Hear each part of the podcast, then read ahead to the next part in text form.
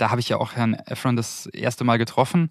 Dann lief es so ein bisschen ab wie in so einer harten Prüfung, wo man so in so eine Art Trance-Zustand verfällt. Und ich habe das dann eigentlich eher, eher danach in dem Videomaterial gesehen, was ich gemacht oder mich verhalten habe. Und dann hat mir danach nämlich einer eine SMS geschrieben, Alter, du hast Zac Efron auf den Bauch geklatscht.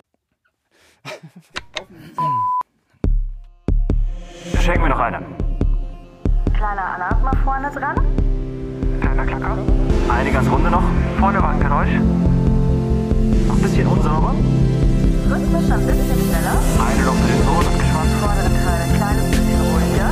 Finkenschubs. Hart 4. Hart 4. Hart 4. Der Synchronsprecher-Podcast mit Bene Gutjahr und Jacqueline Bell. Bitte Hart 4, aber weich rein. Wahnsinnsgeschichte. Ja, also Mega. was Daniel Schlauch, die deutsche Stimme von Zac Efron, bei Zac Efron auf dieser Premiere dann tatsächlich getan hat, was er da im Fernsehen gesehen hat. Das werdet ihr gleich hören. Erstmal danke, danke, danke, danke. Es macht so viel Spaß und ich hätte, muss ich ganz ehrlich sagen, ich hätte nie gedacht, dass so viel Feedback von euch kommt und auch so viele Vorschläge, was wir noch mit einbringen können, wen wir einladen können oder auch einfach nur, wie Marina hier über unsere Instagram-Seite geschrieben hat, mega Podcast mit Klößchen. Ich habe einfach nur gelacht und zwar die ganze Zeit. Und äh, das ist total schön zu hören. Ihr wisst ja, wo ihr uns erreicht. Und ähm, Bene, wir sehen uns nicht nur hier zum Podcasten, sondern letztens auch im Studio haben wir uns direkt einen Handschlag gegeben. Ne? Direkt und da war die Laune noch gut. Wir waren äh, bei dem Casting, wir beide, und haben es beide nicht bekommen. ja. Kennst du das, wenn du ein Casting nicht bekommst und wartest immer auf den Fehler, dass sie dann doch noch anrufen und sagen, Mensch, das, sorry, da steht ja doch dein Name. Ja. Aber Mann, Wobei ich ganz ehrlich bei der Rolle gedacht habe, ähm, dieses Gefühl, was wir hier auch schon ein paar Mal beschrieben hatten, ich passe da nicht so hundertprozentig drauf. Also ich habe mich wahnsinnig Mhm. schwer getan und bin irgendwie, ja, ich lag irgendwie nicht so gut drauf. Ja, scheiße, ich fand mich super. Wirklich. Also ich war ein bisschen überrascht, dass ich es nicht bekommen habe. Ja. Wirklich. Aber mein Gott, so ist, die, so ist das Leben. So ist sie. Hier kommt Was für eine Scheiße! Der Take der Woche. Ich habe in so einer Science-Fiction-Serie mitgesprochen und ich war so eine ja, relativ taffe Lady, die ein Kommando gegeben hat. Und äh, ich habe gesagt, wir müssen ernten! Und habe mir in dem Moment gedacht, hä, warum müssen wir denn ernten? Was müssen wir eigentlich ernten? Ja, und plötzlich totales Gelächter in der Regie und im Cut. Und so, Shaki, lies nochmal genau.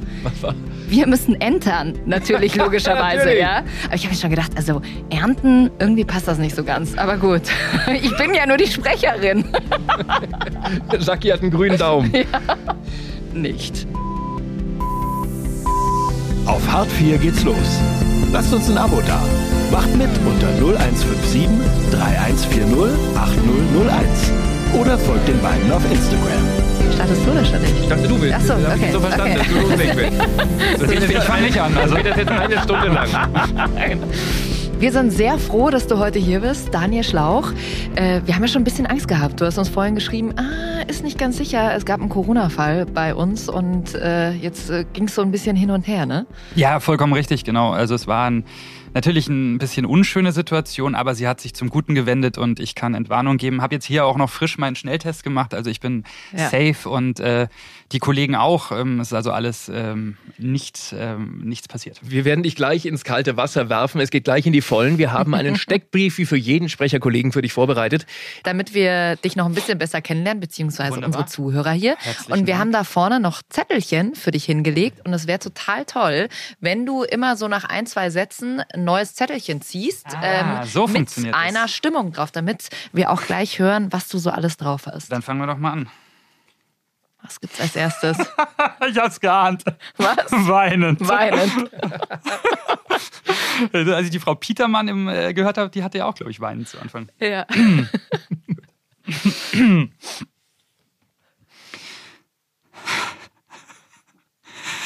Ich heiße Nadia Schlau und habe eine der bekanntesten Stimmen des Landes. Ich habe nicht nur viele Anwälte gesprochen. Ich bin selber Anwalt. Zumindest habe ich Jura studiert. Und hätte theoretisch auch einen richtigen Job. Sehr gut. Nächster Zettel. Ja, poetisch. Poetisch. Die Rolle meines Lebens verdanke ich einem stinknormalen Casting. Anfangs hatte ich ehrlich gesagt gar keine Ahnung von One Piece. Mittlerweile kann ich mein Leben ohne Ruffy, den zukünftigen Piratenkönig aber gar nicht mehr vorstellen. Ich nehme was. Ach Gott, sachlich, das ist ja das. Du kannst auch gerne nochmal einen. Nochmal, nochmal, komm, sachlich ist es. Okay. Was hat er da aufgeschrieben? Mein Gott. Poetisch. Lachend. Ah ja, okay. Das ist, da hätte ich jetzt mal den Ruffy-Satz gebraucht, gell? Okay. ich bin ein absoluter Perfektionist und komme erst dann zur Ruhe, wenn der Take zu 100% sitzt. Zum Schluss kann ich noch sagen, Zac Efron ist ein cooler Typ. Aber die geilere Stimme, die hab ich. Sehr geil. Du bist ja, haben wir gerade gehört, ähm, eigentlich der intelligenteste Sprecher, den Ja. ich so kenne. Mit Jackie, ihr habt studiert. Ich habe auch äh, Pharmazie studiert, ja. Siehst du? Die habt sogar drei Examiner, so viel ich weiß. Ja, genau. Du machst die. Approbation dann noch, wobei ich fast glaube, dass ein Jurastudium, ich habe es auch bei einer Freundin mitbekommen, da ist ja schon auch wahnsinnig viel auswendig lernen, oder? Also Mm, ja, auch. Ähm, ich würde mal sagen, die Schwierigkeit liegt vor allem darin, dass du halt jetzt wirklich im Prinzip, äh, um es mal runterzubrechen, im Moment der Prüfung ein weißes Blatt vor dir liegen hast und deinen Stift und deine Gesetzestexte und Kommentare im Zweifel, wenn es ins zweite dann auch geht. Und so du denn nicht weißt, worum es da geht, hast du halt auch nach fünf Stunden noch ein weißes Blatt. Ja. Also das ist dann auch nicht, ich habe da 230 Multiple-Choice-Fragen und dann kreuze ich irgendwas an, Ja. sondern ähm, was jetzt um Gottes Willen, also soll jetzt niemanden, äh, soll nee, jetzt aber da hast du eher noch eine Chance, richtig zu liegen, Was- als bei einem weißen Blatt, Gut. wenn du überhaupt keine Ahnung Was hast. natürlich jetzt auch nicht heißt, also auch bei Multiple Choice in Medizin würde ich wahrscheinlich äh, mit äh, Pauken und Trompeten durchfliegen. Aber es ist zumindest so, man hat dann, glaube ich, das Gefühl, man kann was tun. Ja. Während in Jura sitzt halt dann dort und blätterst durchs Gesetz. Das ist natürlich auch schön. Dann gehen wir mal zum Kaufvertrag oder machen Ja. wir einen Sachmangel.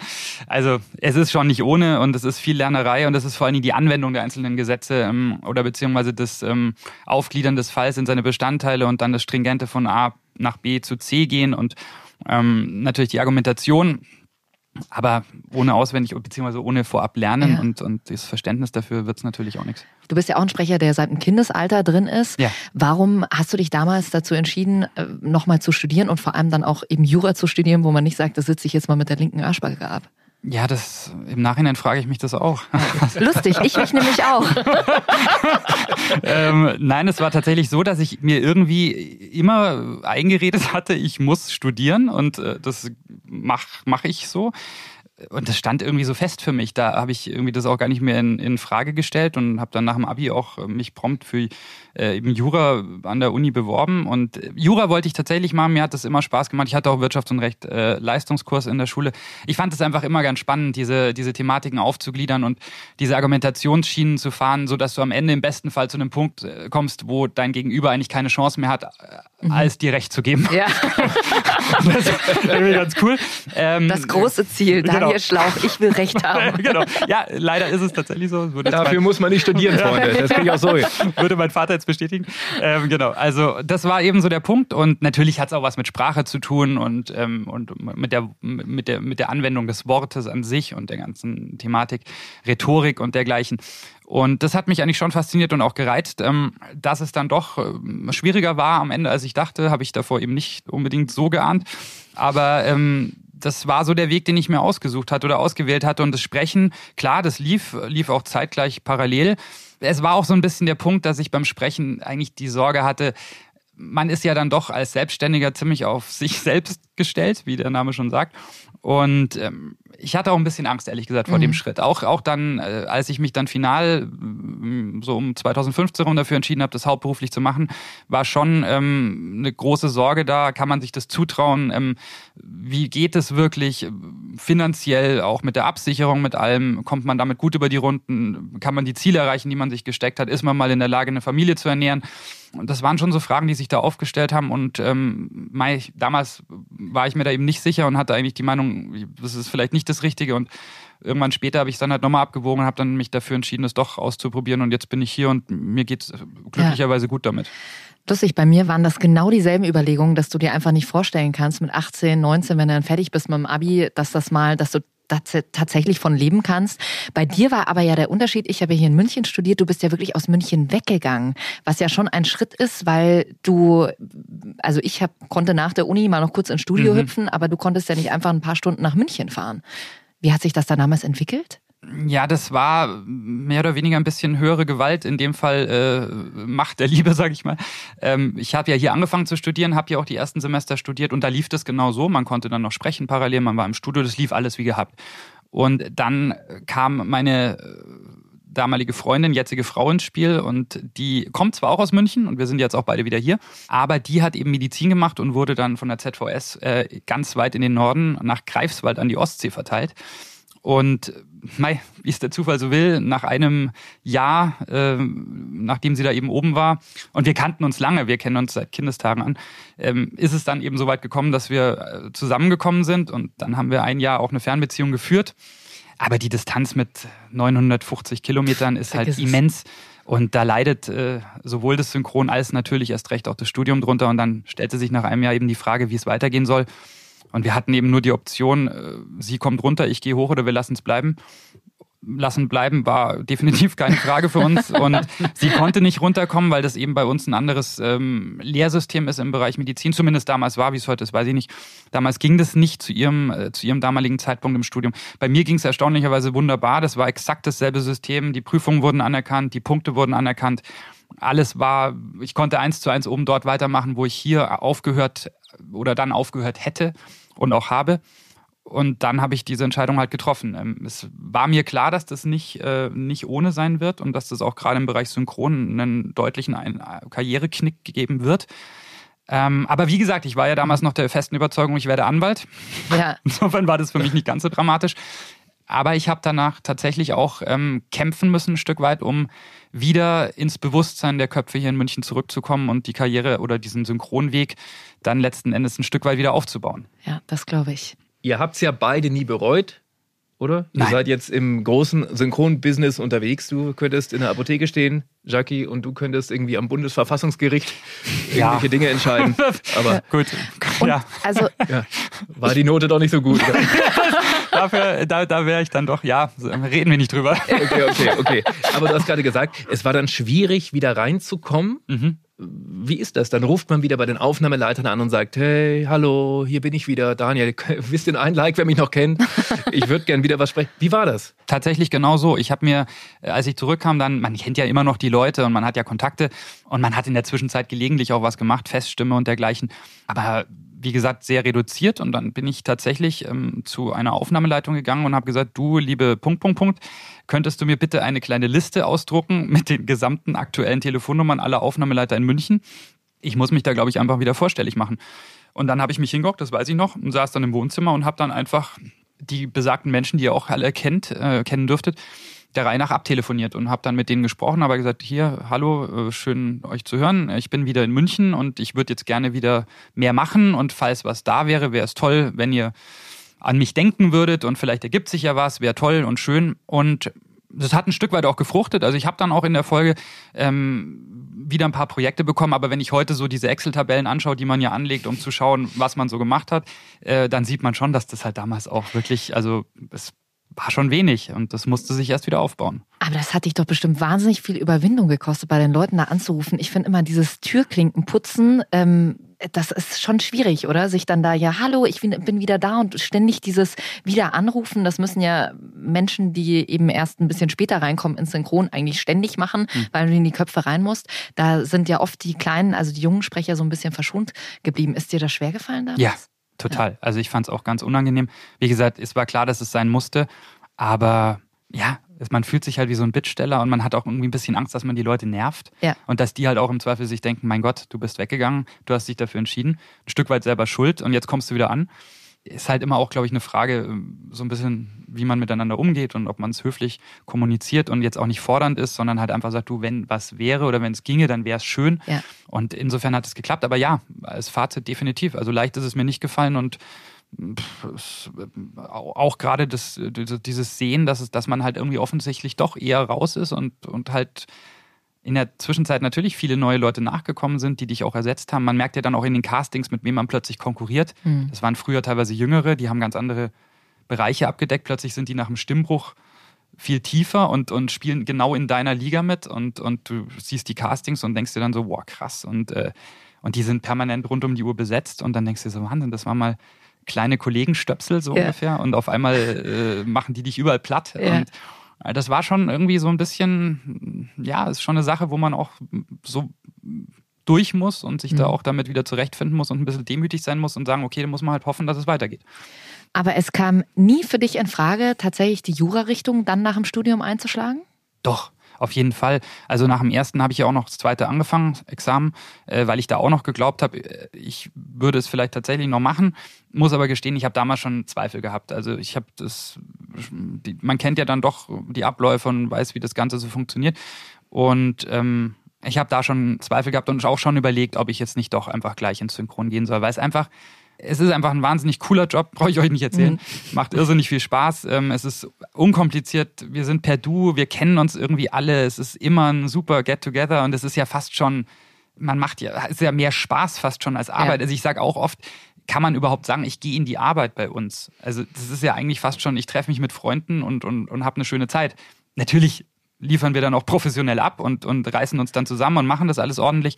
Aber im Großen und Ganzen muss ich sagen, ist es halt einfach nicht mit dem Anzug und der Krawatte bei minus 10 Grad durch den Schnee von der Straßenbahn in irgendeine Kanzlei stapfen und dann 15 Stunden irgendwelche 100.000 Seiten Akten durcharbeiten, sondern ja, du stehst halt im Sommer im Zweifel mit der kurzen Hose und einem T-Shirt im Studio und danach triffst du ihn noch auf einen Kaffee und pff, abends gehst du Fußball spielen oder was weiß ich. Also das ist schon cool und ähm, deswegen habe ich da schon ein bisschen gehadert, habe es aber dann eben noch angefangen, das zweite und habe dann doch irgendwann diese Kurve gemacht und gesagt, nee, jetzt ist gut, jetzt äh, soll es dann doch das Synchron werden. Und wir sind froh.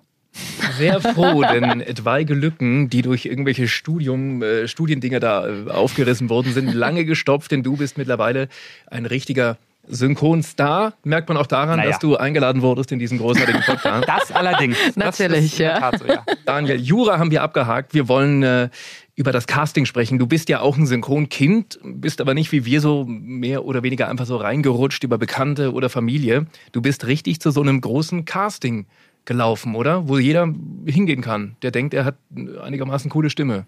Ja, gelaufen bin ich damals nicht. Ich wurde gefahren, weil ich noch so jung war. Ähm, Wie, wie alt warst du damals? Ja, jetzt, oh Gott, jetzt, meine Güte, wartet mal, rechnen. Ta, ta, ta. Da war ich knapp zwölf. Ah. Genau. Und das war äh, tatsächlich ähm, so, dass meine, ich habe, ich weiß noch, ich habe damals, ähm, ich hatte damals äh, Geldnöte und habe gesagt, ich muss was arbeiten, also irgendwie so Geld dazu verdienen. Und wollte eigentlich einen, den Infokurier wöchentlich mit dem Fahrrad ausfahren, wie es bei uns eigentlich jeder gemacht hat, äh, um mir etwas dazu zu verdienen. Und dann hat meine Mutter eines Tages gemeint, sie hätte in der Süddeutschen Zeitung ein, einen Aufruf eine, in einer Suchanzeige gelesen, dass im Raum München neue Kindersynchronstimmen allgemein gesucht würden, um halt so diesen Pool etwas aufzufrischen. Und ich hatte keine Ahnung, was Synchron ist und wusste auch nicht, ob ich das kann oder will. Aber ich konnte mich nicht wehren und wurde dahin gefahren und ähm, musste dann da vorsprechen oder durfte da vorsprechen auf diese Kinderserie Pingu. Vielleicht kennt die noch jemand, ich weiß es nicht. Das sind diese Knetfiguren, so ein Knetfiguren-Pinguin. Kennt ihr das? Nee, Nein. ich glaube, ich bin, Witzig. ich bin mal wieder zu jung. Witzig. Okay. Na, Den droppe ich jedes Mal. okay. Ja, das waren so Knetfigurenmännchen, also kleine Animationsdinger. Ich glaube, die kamen auch in der Sendung mit der Maus, aber ich bin mir nicht ganz sicher. Egal. Auf jeden Fall hatten sie das als äh, Vorsprechfile und ähm, wir, wir Kinder durften dann darauf ein paar Takes sprechen. Und ähm, das hat Spaß gemacht. Mir hat das echt äh, Freude bereitet. Aber ich fand es mehr so als, Mai, es war ein lustiger Nachmittag. Und dann sind wir nach Hause gefahren.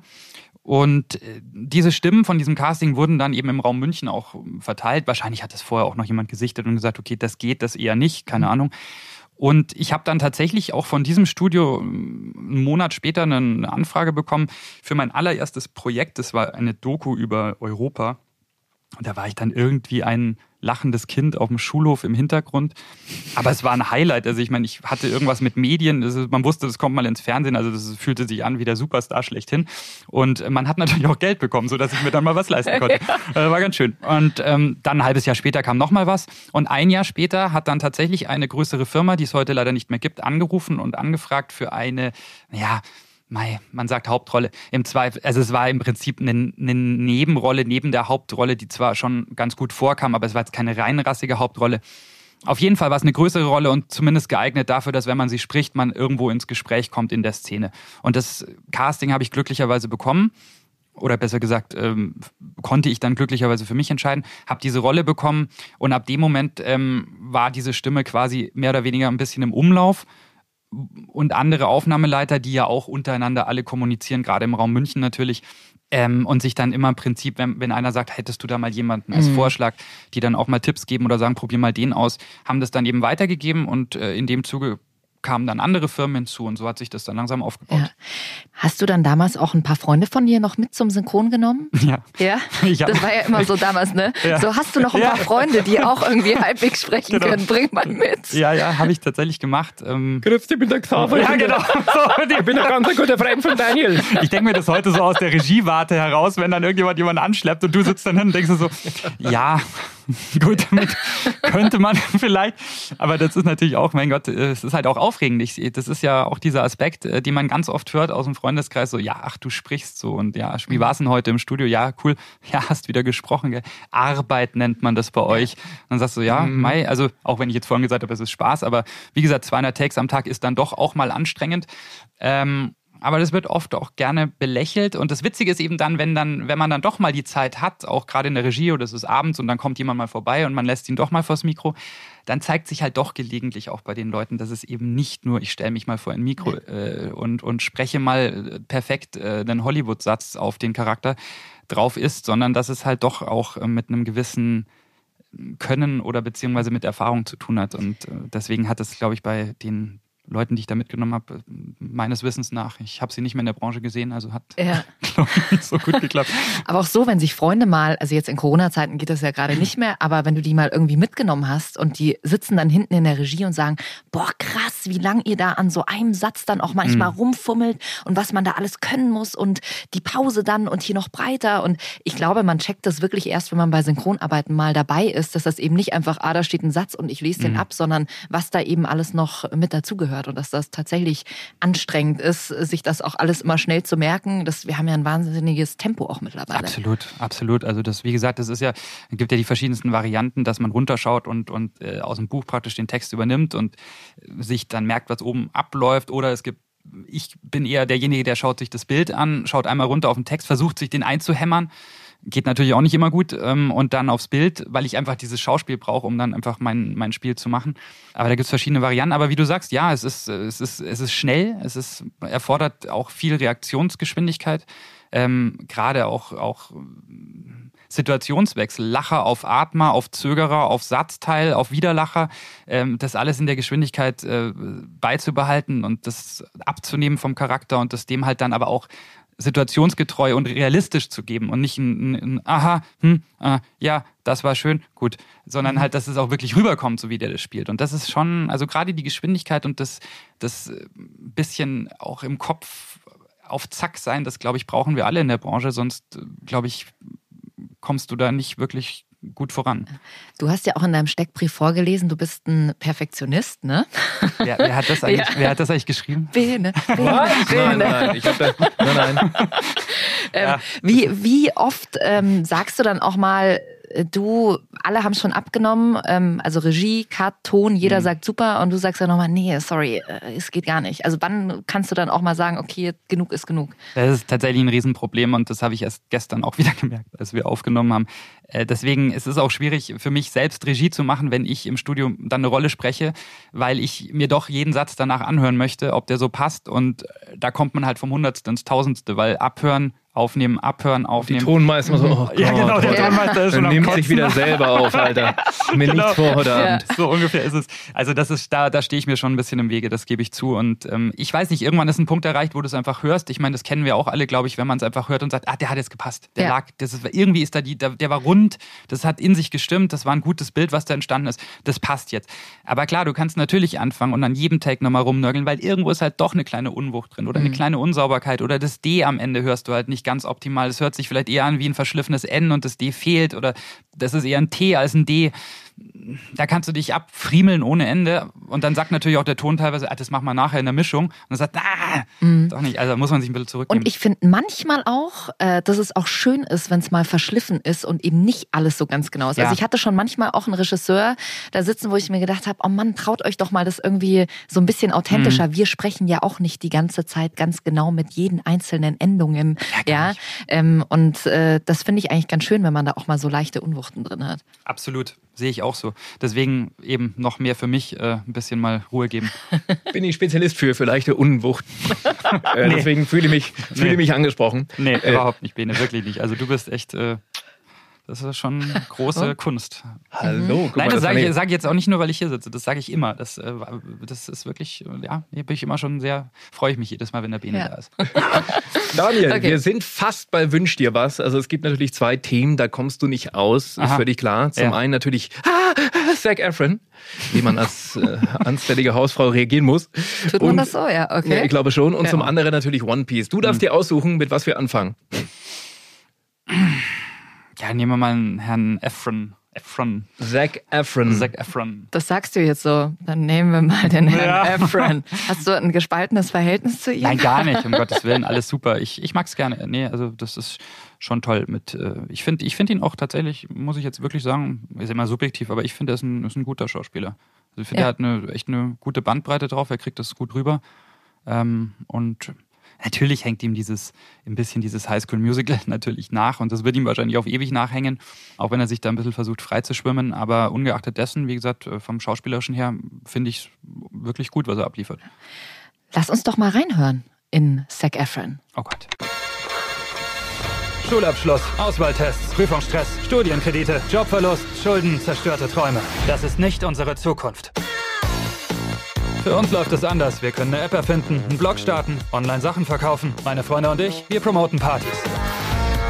Aber wenn man DJ ist, braucht man nur einen Laptop, etwas Talent und einen Track. Dieser Track ist die Eintrittskarte für alles. Der Kerl da hinten? Der coole Typ da? Der ist DJ. Ich bin DJ. Kannst du Get Lucky spielen? Auf gar keinen Fall. Ich habe jetzt Bock auf Club irgendwie. Ohne Witz. Ist so lange her. Aber wirklich. Geil. High School Musical. Ich meine, das war natürlich jetzt, wie, wie hieß der Film noch? We are your friends. We Are Your Friend, genau. Ja. Wie man am Lied ja auch Ja. jetzt am, am Lied erkennen können. Äh, aber High School Musical war schon ein wahnsinniger Hype, ne? Ja, High School Musical war krass. Obwohl es ja gar nicht so losging. Ich meine, am Anfang war das ja einfach nur ein Film, den wir aufgenommen haben, wo man halt einfach wieder mal irgendeine Rolle hatte mit irgendeinem Schauspieler. Passiert ja tausendfach, weil wie viele Schauspieler haben wir schon gesprochen und die versinken dann irgendwo äh, im Erdboden wieder. Ähm, und das war ja nicht abzusehen, was, was daraus wird, zumindest nicht am Anfang. Und dann kam tatsächlich ein Jahr später ja der High School Musical 2, wo man schon gemerkt hat, ah, da ist irgendwas passiert. Auch Amerika ist da ziemlich abgegangen und alles. Hm. Und der ja dann auch auf DVD erschien, groß angekündigt, also wo man schon merkte, okay, da ist ein bisschen mehr dahinter. Und dann hat der eben auch irgendwie seine Fangemeinde erzeugt oder noch erweitert.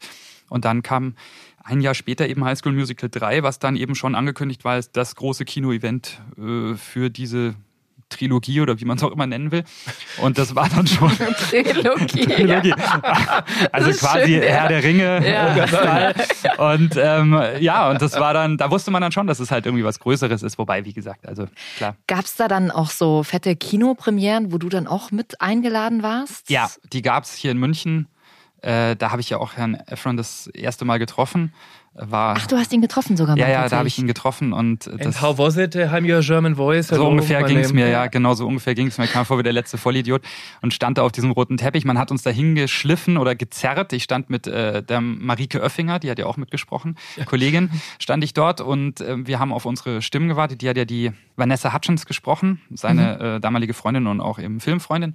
Und ja, es war, also die Atmosphäre war schon gigantisch. Das war halt dieser rote Teppich und dann äh, da, daneben die, die, die Horden an äh, vorwiegend jungen Damen, Mädchen, die da äh, standen und auf ihn gewartet haben und auf die anderen. Und also wir standen dort und waren recht kleinlaut und kamen uns irgendwie völlig fehl am Platz vor und haben dann auch irgendwie zwei Interviews noch gegeben am roten Teppich. Also es war hoch aufregend und dann irgendwann brach ein Sturm an Jubel los und man hat sein eigenes Wort nicht mehr verstanden und sah dann nur eine Limousine vorfahren und dann wusste man, jetzt sind sie da.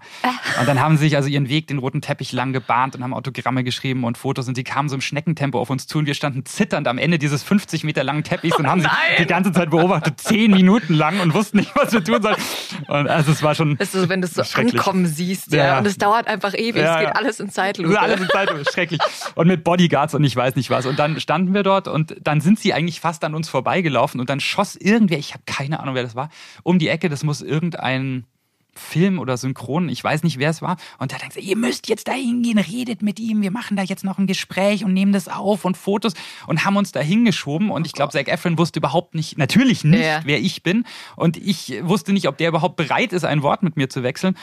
Und dann, dann lief so ein bisschen ab, so ein bisschen wie in so einer harten Prüfung, wo man so in so eine Art Trance-Zustand verfällt. Und ich habe das dann eigentlich eher, eher danach in dem Videomaterial gesehen, was ich gemacht oder mich verhalten habe. Und ich Was bin dann, hast du gemacht? Ja, ich bin dann hingegangen. Jetzt, Trommelwirbel. Ich bin dann hingegangen und hab irgendwie, ich weiß nicht, ich hab mich in so eine, da, du bist mein Buddy-Typ-Lage versetzt und hab ihn so ein bisschen an der Schulter gepackt und ihn so zweimal auf den Bauch getätschelt und ihn begrüßt. Und ich hab dann Übersprungshandlung. also, hey, Zack, hi. Und, und ich hab das dann, und dann hat mir danach nämlich einer eine SMS geschrieben, Alter, du hast Zac Efron auf den Bauch geklatscht. Wasch dann- dir nie wieder ja, deine Hand. Und ich so, was? Oh Gott, im Himmel. Und dann habe ich das angeschaut und dann bin ich wirklich hin und habe ihm halt so ein bisschen so auf den Bauch gehauen und hab so, hey, ja, how are you? Und, so. und ich habe mir danach gesagt, wie peinlich, wie peinlich. Gott sei Dank war es nur der Bauch. Ja. Ja, genau.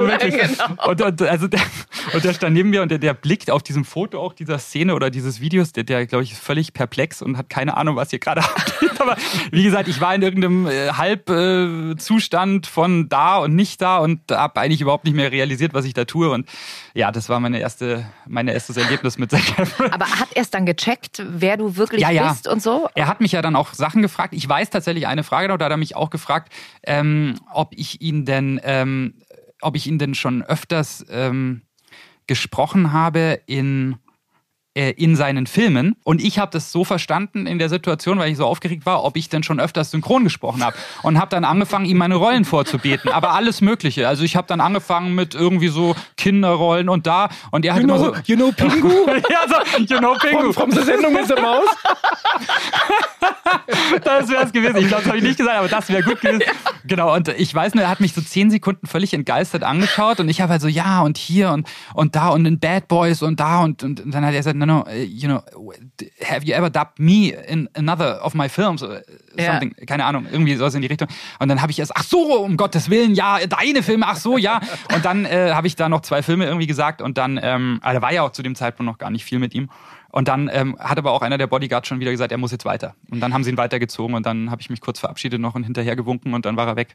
Ob die Schauspieler oder Schauspielerinnen nicht vielleicht so einen Emergency-Knopf, weißt du, in der Hand haben, wo sie dann immer drauf und dann in dem Moment kriegt der Bodyguard irgendwie einen Stromschlag und Genau. äh, muss sie ihn irgendwie ablösen Nehmt oder den so. Schlauch da weg, nehmt den Schlauch da weg. Er hat mich angefasst. Der haut mir auf den Bauch. Hilfe. Ah, großartig. Ja. Mein Gott, aber so wie du dich gefühlt hast bei dieser Premiere, so fühlen sich ja die Anime-Fans und One Piece-Fans, wenn sie dich treffen auf den ganzen Conventions oder auch bei Filmpremieren. Wir sind ja beide, haben wir das Glück, ja bei One Piece mitzusprechen, eben bei der größten Anime-Serie, die es eigentlich gibt auf der Welt, das meistverkaufte, erfolgreichste Manga auf der ganzen Welt. Also wirklich mega fett und ähm, du bist die absolute Hauptrolle. Ja, aber muss man ja auch jetzt mal ehrlich sagen, nach all dieser Zeit und in den Folgen, in denen wir jetzt sind, wir sind ja jetzt ein Team, man sieht es ja auch an, den, an der Auslastung, wie viel jeder vorkommt. Also zum Beispiel äh, nehmen wir dich. Also ich meine, du bist ja mittlerweile auch nicht weniger Brooke. Das Auch Skelett. nicht. Ja, der lacht aber so lustig. Genau, sensationell. Also wir sind ja auch nicht, du bist ja auch nicht eigentlich jetzt weniger am Start. Es war am Anfang natürlich, ähm, als die Crew noch klein war und es nur ganz wenige gab, da waren wir natürlich irgendwie noch jeweils in den einzelnen Rollen mehr unterwegs und natürlich er, er hat halt diese Crew gegründet, aber ich denke mal, irgendwie, man kann mittlerweile schon sagen, das ist halt ein großes Team aus, aus mehreren Personen, die jetzt gemeinsam diese Abenteuer erleben und ähm, ich würde jetzt ihn gar nicht so rausstellen, aber gut, klar, natürlich, der, sein, sein Konterfei ist natürlich da am, meistens dann vorne weg. Wenn ihr sagt, ihr wart beide schon auf solchen Conventions, wie läuft das denn da ab? Also ich kann mir das überhaupt nicht vorstellen, was da, was da passiert. Ja, es ist schon eine unglaubliche Welt, die sich da auftut, vor allen Dingen, wenn man sie am Anfang die ersten Male miterlebt, weil einfach ein so extreme Energie und auch äh, Leidenschaft in, diesen, in dieser Branche, in dieser Szene drin steckt, wie man sie nirgendwo anders findet, meiner Meinung nach. Also diese Kostüme, diese Kreativität, dieser Einsatz, der da gezeigt wird, um die jeweiligen Helden oder Figuren, die man besonders wertschätzt, nachzuahmen, nachzubauen, äh, zu spielen. Der ist gigantisch und ähm, das ist wirklich faszinierend, das zu sehen. Und man sagt es den Leuten auch recht oft, wenn sie dann vor einem stehen und mit einem reden oder ein Foto machen, dass man auch sagt, gigantisch, wie, wie viel Arbeit steckt da drin in deinem Kostüm, was hast du da gemacht und warum ausgerechnet der Charakter und alles. Also es ist wirklich äh, hochgradig spannend und toll. Und ähm, insofern eine komplett eigene Welt und hat, hat überrumpelt mich eigentlich jedes Mal wieder, wenn ich sehe. Ansonsten ist es im Prinzip so, dass man dort ist und meistens natürlich gibt es auch Interviewsituationen, öfters dann auch mal Autogrammstunden oder, oder Fotostunden und halt auch oft, oder so ein Question-and-Answer-Bereich, wo man, wo halt dann auch mal die Fans oder Leute, die vor Ort sind, äh, Fragen stellen können, weil die natürlich auch mal dann die Möglichkeit haben, sich direkt mit einem auszutauschen. Und das ist schon schön, weil man halt in Kontakt kommt mit den Menschen. Was ist die Frage, die am häufigsten gestellt wird? Also was ich ganz oft höre, ist immer, kannst du dich mit Ruffy identifizieren? Welche Eigenschaften habt ihr gemein? Und äh, das interessiert offensichtlich viele. Ähm, das ist jedes Mal wieder schwierig. Ähm, ja, identifizieren kann ich mich insofern, äh, da muss ich mich ja können, auch irgendwo, sonst könnte ich ihn, glaube ich, auch nicht so vertonen. Man muss sich ja reinversetzen in seine Rollen. Ansonsten, ähm, ja, ganz so abgedreht wie er bin ich jetzt, glaube ich, nicht, aber er ist, glaube ich, in, oder was heißt, glaube ich, er ist in gewissen Situationen, wenn es ans Eingemachte geht und es ernst wird, ist er sehr, sehr konsequent, und fast schon stur und verbissen, dieses Ziel zu verfolgen. Und da sind wir beim Perfektionismus in einer gewissen Weise, geht mir das da schon ähnlich. Ähm, und ich glaube, das würde uns dann wahrscheinlich verbinden, wenn man es so will. Und wie du auch schon sagst, auch ganz cool, dass du mal siehst, wer am Ende die Serien guckt, oder? Also ich kenne das nur immer aus dem Radio, dass ich es total schön finde, wenn wir dann mal Events haben, dass ich weiß, ja. wer sind meine Hörer. Weil Absolut. du stehst ja immer nur so selber im Studio, machst einen Film oder beim Radio, äh, erzählst irgendwas, aber weißt gar nicht, wer sieht's am Ende oder wer hört's am Ende. Absolut. Und man kriegt eben auch mit und äh, dass das eben nicht nur ein Bereich ist, wie viele ja glauben, so, ach, Zeichentrick, äh, darf man ja gar nicht sagen. Aber es gibt ja etliche, die meinen das, das ist Zeichentrick, das schauen halt Kinder. Und das ist eben Blödsinn. Das ist nicht Kinder, das ist halt kreuz und quer durch die Gesellschaft und von jung bis alt. Und das lernst du auf so einer Messe auch mal oder auf so einer Convention auch erstmal live vor Ort, äh, am, am eigenen Leib sozusagen, weil wenn man da auch das erste Mal hingeht und vielleicht noch gar nicht so viel Ahnung hat, wie es halt vor etlichen Jahren oder jetzt auch schon lange Zeit der Fall war, ähm, dann merkst du eben, was das für eine Bandbreite ist, die da angesprochen wird und wie, wie, wie breit sich das eben durch die, die, die Fangemeinde aufgliedert in verschiedenste Alters- und äh, Altersgruppen und auch, wie gesagt, berufliche Gruppen. Also es ist auch nicht so, dass das alles nur Kreative sind, die da sind. Da sind ja auch wirklich Leute, die machen ganz, ganz klassische Berufe. Hier der Anwalt, der Arzt und was weiß mhm. ich, haben wir alle schon gehabt. Und das ist schon spannend. Warum glaubst du dann, dass das so erfolgreich ist? Es ist einfach auf jeden Fall eine wahnsinnige Popkultur. Es ist ein riesen Traditionsthema in, in Japan und ist ein Stück weit zu uns auch rübergeschwappt. Ähm, die die Stories, die teilweise aufgebaut werden, sind einfach wirklich irrsinnig durchdacht und gut. Das muss man sagen. One Piece, ich kann es immer nur wieder sagen.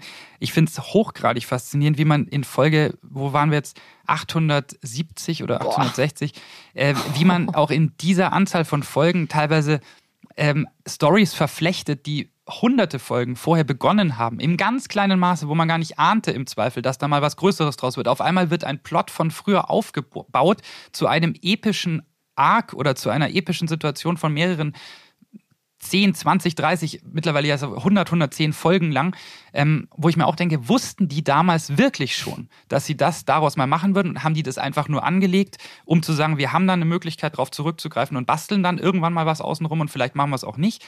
Das ist einfach so eine irrsinnige, auch gedankliche Leistung und natürlich die Kreativität, die drin steckt, diese Millionen Charaktere, gut, Millionen jetzt nicht, aber sagen wir mal wirklich tausende Charaktere mit ihren Eigenheiten, mit ihren, mit ihren Stories und Verflechtungen. Im Prinzip auch wie bei Star Wars Herr der Ringe, diese eigene Welt, die da erschaffen wurde, mit, mit eigenen äh, Spezien, mit eigenen Wesen, mit, mit Herrschaften, mit Riegen, mit Königreichen, mit Verbandelungen, über denen steht dann irgendeine eine Weltherrschaft und da gehören die dazu und die mischen da auch noch mit.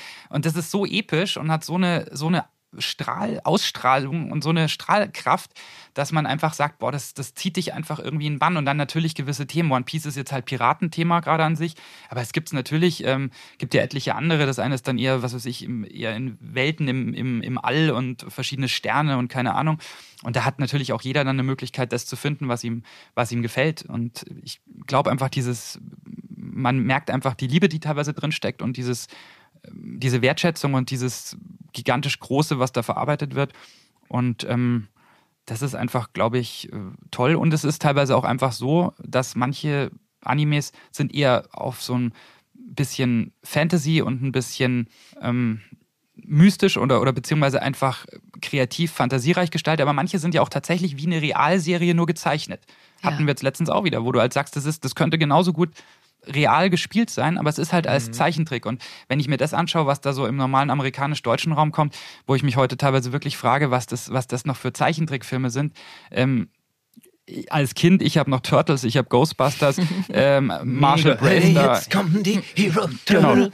Ich meine, das waren auch, Mega. das war auch natürlich irgendwie Ja. irgendwas Fiktives, aber das hatte irgendwie hatte im Nachhinein auch den Eindruck, da war eine Story dahinter, da waren Helden, die haben, haben sich bewährt gegen Böse und da gab es irgendwie einen Und wenn es nur Mila war, die Volleyball gespielt genau, hat. sowas zum Beispiel. Ja. Genau. Ja, genau. So, Mila, ja. Mila Ja, kann fliegen wie die Schwalben ja. über Fujiyama. Da, damit bin ich groß geworden. Genau. Super. Irgendwann ist sie ein Superstar. Und ich Genau. finde schon, äh, dass man, dass man das mit einer anderen Haltung spricht, nachdem man mal gesehen hat, was Ja. das den Leuten bedeutet. Ja. Wenn du mal auf so einer Con, auf so einer Convention gesessen hast und dir steht einer gegenüber, der sagt, hey, Bene, ohne Witz, Brooke ist das Größte für mich und macht sein T-Shirt auf, das ist Ja. passiert und hat einen tätowierten Ja, Brooke-Kopf über Genau. dem Herzen. Ja, ja. Ja. Ey, da stehst du das Krass. nächste Mal im, im Studio und denkst dir, heute Ja. gebe ich mir besonders Mühe, weil Ja. das, Das das mach ist schon ich eine für große dich, Geschichte. ja. Du wirst halt irgendwann wirklich, kommst du von dem Ding runter, du sprichst da äh, dankenswerterweise eine Rolle zu. Es ist eine Ehre, diese Rolle zu sprechen. Mhm. Und äh, das hört sich ein bisschen kitschig an, ist aber tatsächlich so. Und das ist genau das, was der Bene sagt. Man hat irgendwann, ähm, ordnet man sich fast schon dem Projekt unter, weil man sagt, boah krass, äh, ich realisiere jetzt erst, was das eigentlich für eine Bedeutung hat. Also Ja. nicht jetzt heute, das haben wir natürlich schon längst getan, aber irgendwann ist eben am Anfang auch mal der Moment da, wo du plötzlich, wo es Klick macht und du merkst, krass, das ist halt nicht Projekt XY345, sondern das ist halt wirklich was richtig krasses mit Leuten, die halt dahinter stehen und die das Ding lieben und dem musst du halt auch schauen, dass du gerecht wirst. Und während wir hören, wie Daniel das macht, also wie du Ruffy sprichst, äh, haben wir noch hier was vorbereitet. Bitte mal, Ton ab, Daniel als Ruffy. Ich hab's dir schon mal gesagt. Dein Gelaber interessiert mich nicht. Und Kongo? Jetpistole!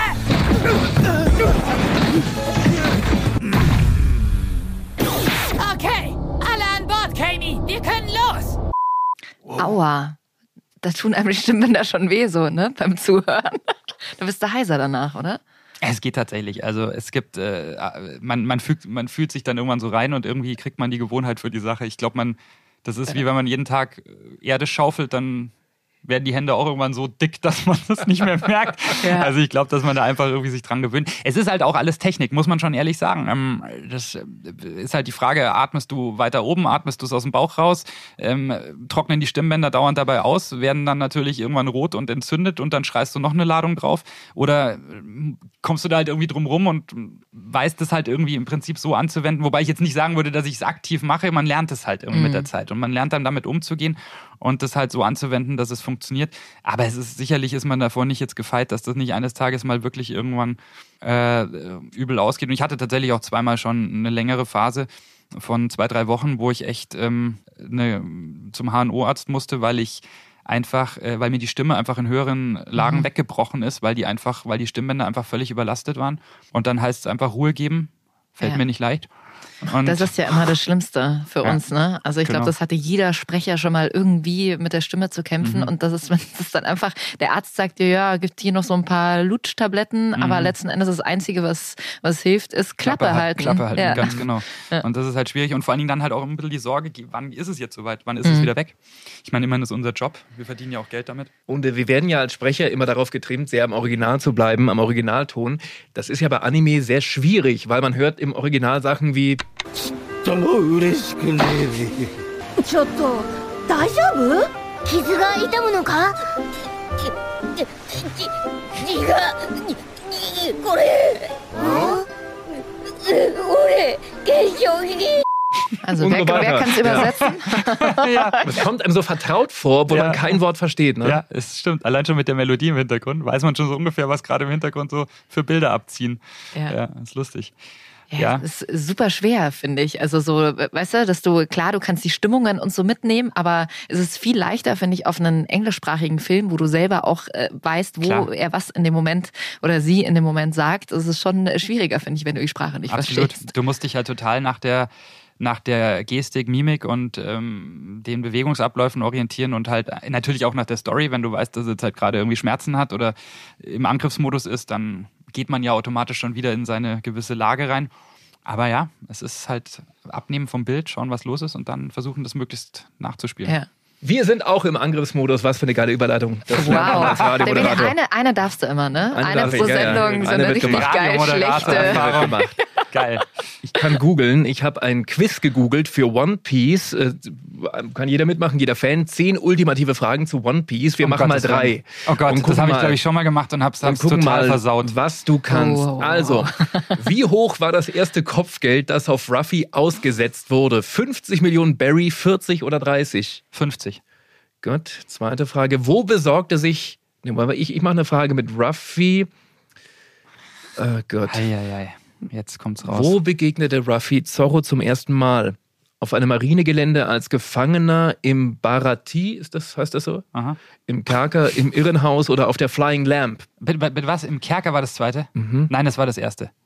Auf einer Marine? Ja. Auf einem Also Marinegelände? Bene, du wirst äh, nicht der Nachfolger von äh, Günther Jauch. Warum? Naja, so Hätte wie ich du jetzt die einen, Fragen Publikumsjoker anbieten müssen? präsentierst. Oder was? Die Fragen und die Antworten präsentierst du ein bisschen verwirrt. Tut mir leid, eine habe ich noch. Okay. Was ist Ruffys größtes Laster? Trinken, bis die Leber sich beschwert? Schlafen nach jedem halben Satz? Das wäre schlecht für uns. Ja. Oder essen bis zum Umfallen? Essen bis zum Umfallen. So, jetzt werten wir aus. 100 Prozent! Uh, uh, Wow! Glück gehabt. Uh, sehr gut. Aber alles gewusst, ne? Sofort. Ja, naja. Mega, ich war so Ja, ja, scheiße. hat Mir wird hat er. niemals im Leben eine Quizshow angeboten. Ich habe gerade gemerkt. Hilft nichts. Deswegen, ich habe auch noch was für euch vorbereitet. Und zwar eine ganz bekannte Filmszene, die wir alle kennen.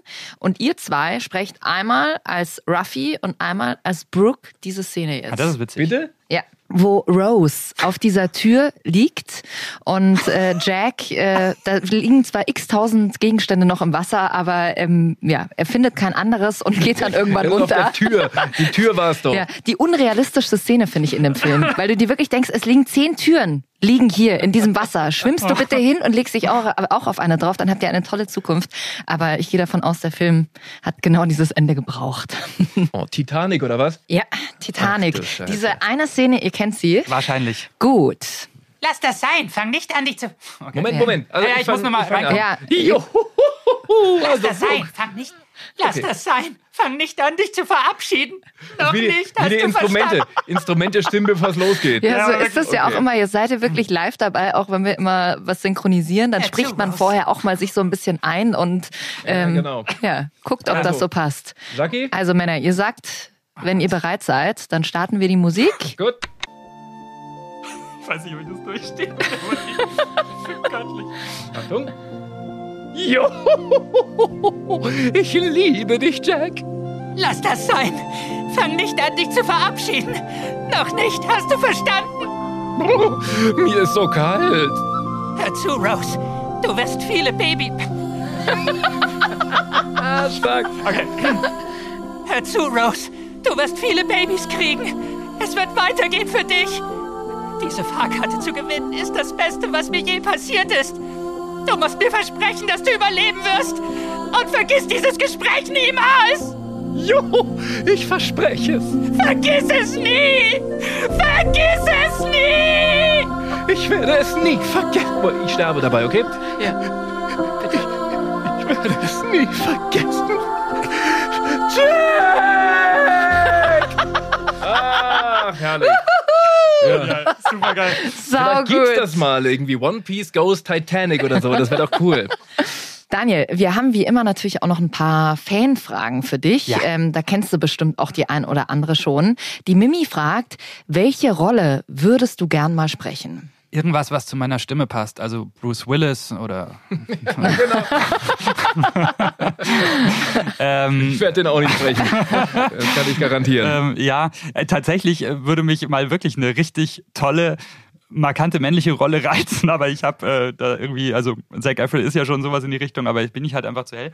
Ähm, was würde mich reizen? Ich bin eigentlich soweit ganz zufrieden. Was, was würde mich reizen? Pff, direkt kann ich das, würde ich jetzt gar nichts wissen. Ich ähm, freue mich immer, wenn ein neues Angebot kommt und ich, dann ist ja auch gelegentlich wirklich was Tolles dabei, was einem wirklich Spaß macht. Im Endeffekt ist es auch gar nicht so eine bestimmte Rolle, die man braucht. Ich finde, es gibt einfach ähm, das werdet ihr wissen äh, oder euch genauso gehen, dass man teilweise einfach eine Rolle bekommt, von der man noch gar nichts wusste und dann steht man drin und denkt sich, boah, Hammer. Ich falle mhm. voll in die Rolle rein und irgendwie kann ich das so nachempfinden und kann mich da so reinfühlen.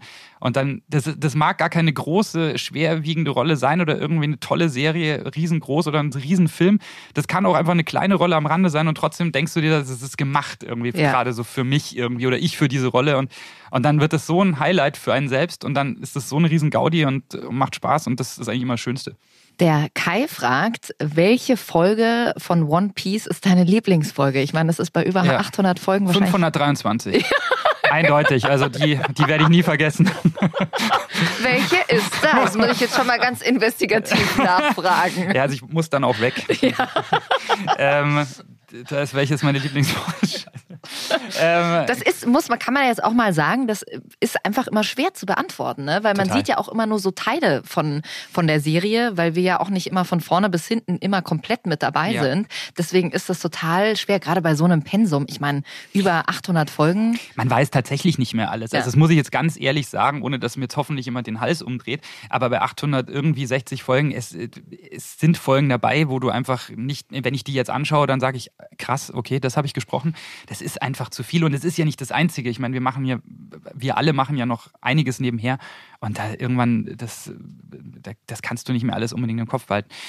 Was ich schon immer wieder sage, aber auch eigentlich als Antwort auf eine andere Frage, wenn es nämlich dann heißt, was war das Anstrengendste für dich? Wobei sich da neue Situationen zwischenzeitlich ergeben haben. Aber lange Zeit war es wirklich die Folge mit Ace ist tot ähm, die ja wirklich extrem ähm, dramatisch oder die Folgen extrem dramatisch sind, schwerwiegend auch für den Storyverlauf. Also ein absolutes, ja, eigentlich Negativ-Highlight, wenn man so will, des gesamten One Piece-Daseins. Ähm, und die hat mich schon auch sehr gepackt. Also dieser mhm. ganze Plot, weil das war das erste Mal und dann auch noch so ein wichtiger Charakter, so ein, so ein, wo du eigentlich dachtest, sowas passiert bei One Piece nicht. Da, da, da stirbt keiner. Gut, wer den Manga kannte, aber wenn du jetzt den Anime halt einfach nur mal rein den Anime nimmst und diese Story verfolgst, dann dachte ich an der Stelle, sowas würden die nicht tun. Und dann auf einmal stirbt der Bruder von Ruffy und ähm, auf so eine Weise.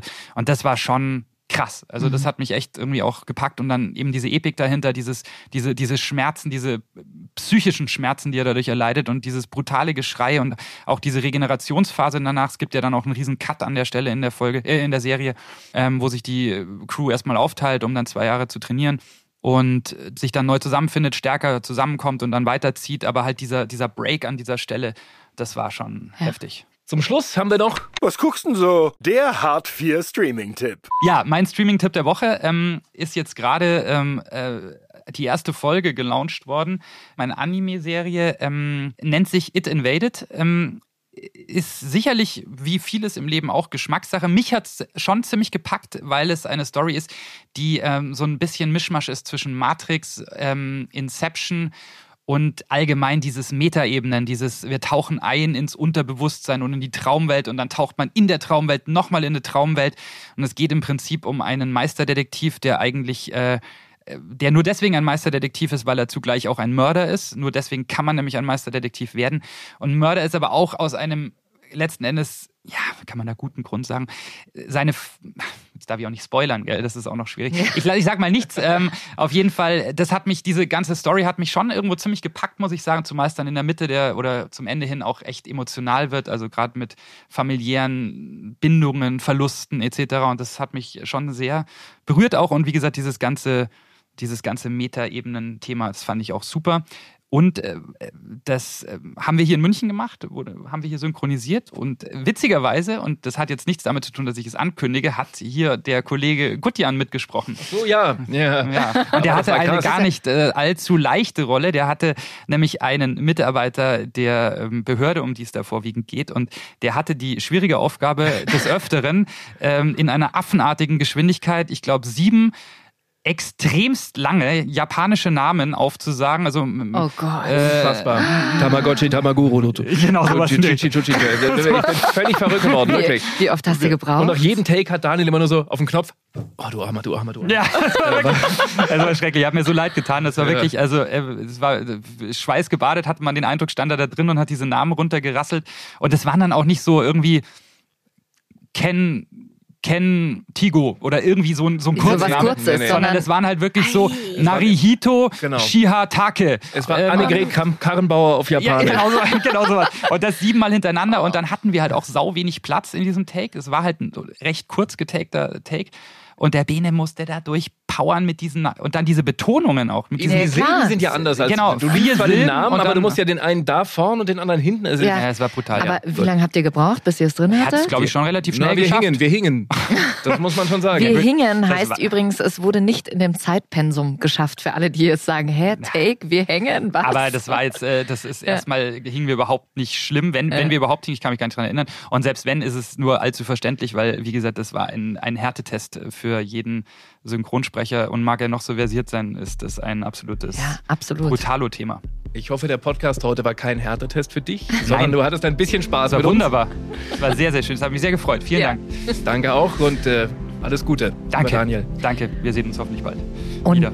wir freuen uns total, wenn ihr uns weiter folgt, wenn ihr uns Nachrichten und Feedback durchschickt. Die Nummer wisst ihr ja, die gibt's unten in den Show Notes. Und unsere nächste Gästin ist Dagmar Dempe, die Feststimme von Meryl Streep. Und Bene, du hast auch so deine Vergangenheit mit ihr, ne? Mehr dazu in der nächsten Folge. Harre. Aber nicht, was ihr denkt. Ja, ich glaube, das denkt jetzt jeder. Nee, nee, nee, nee, nee, nee.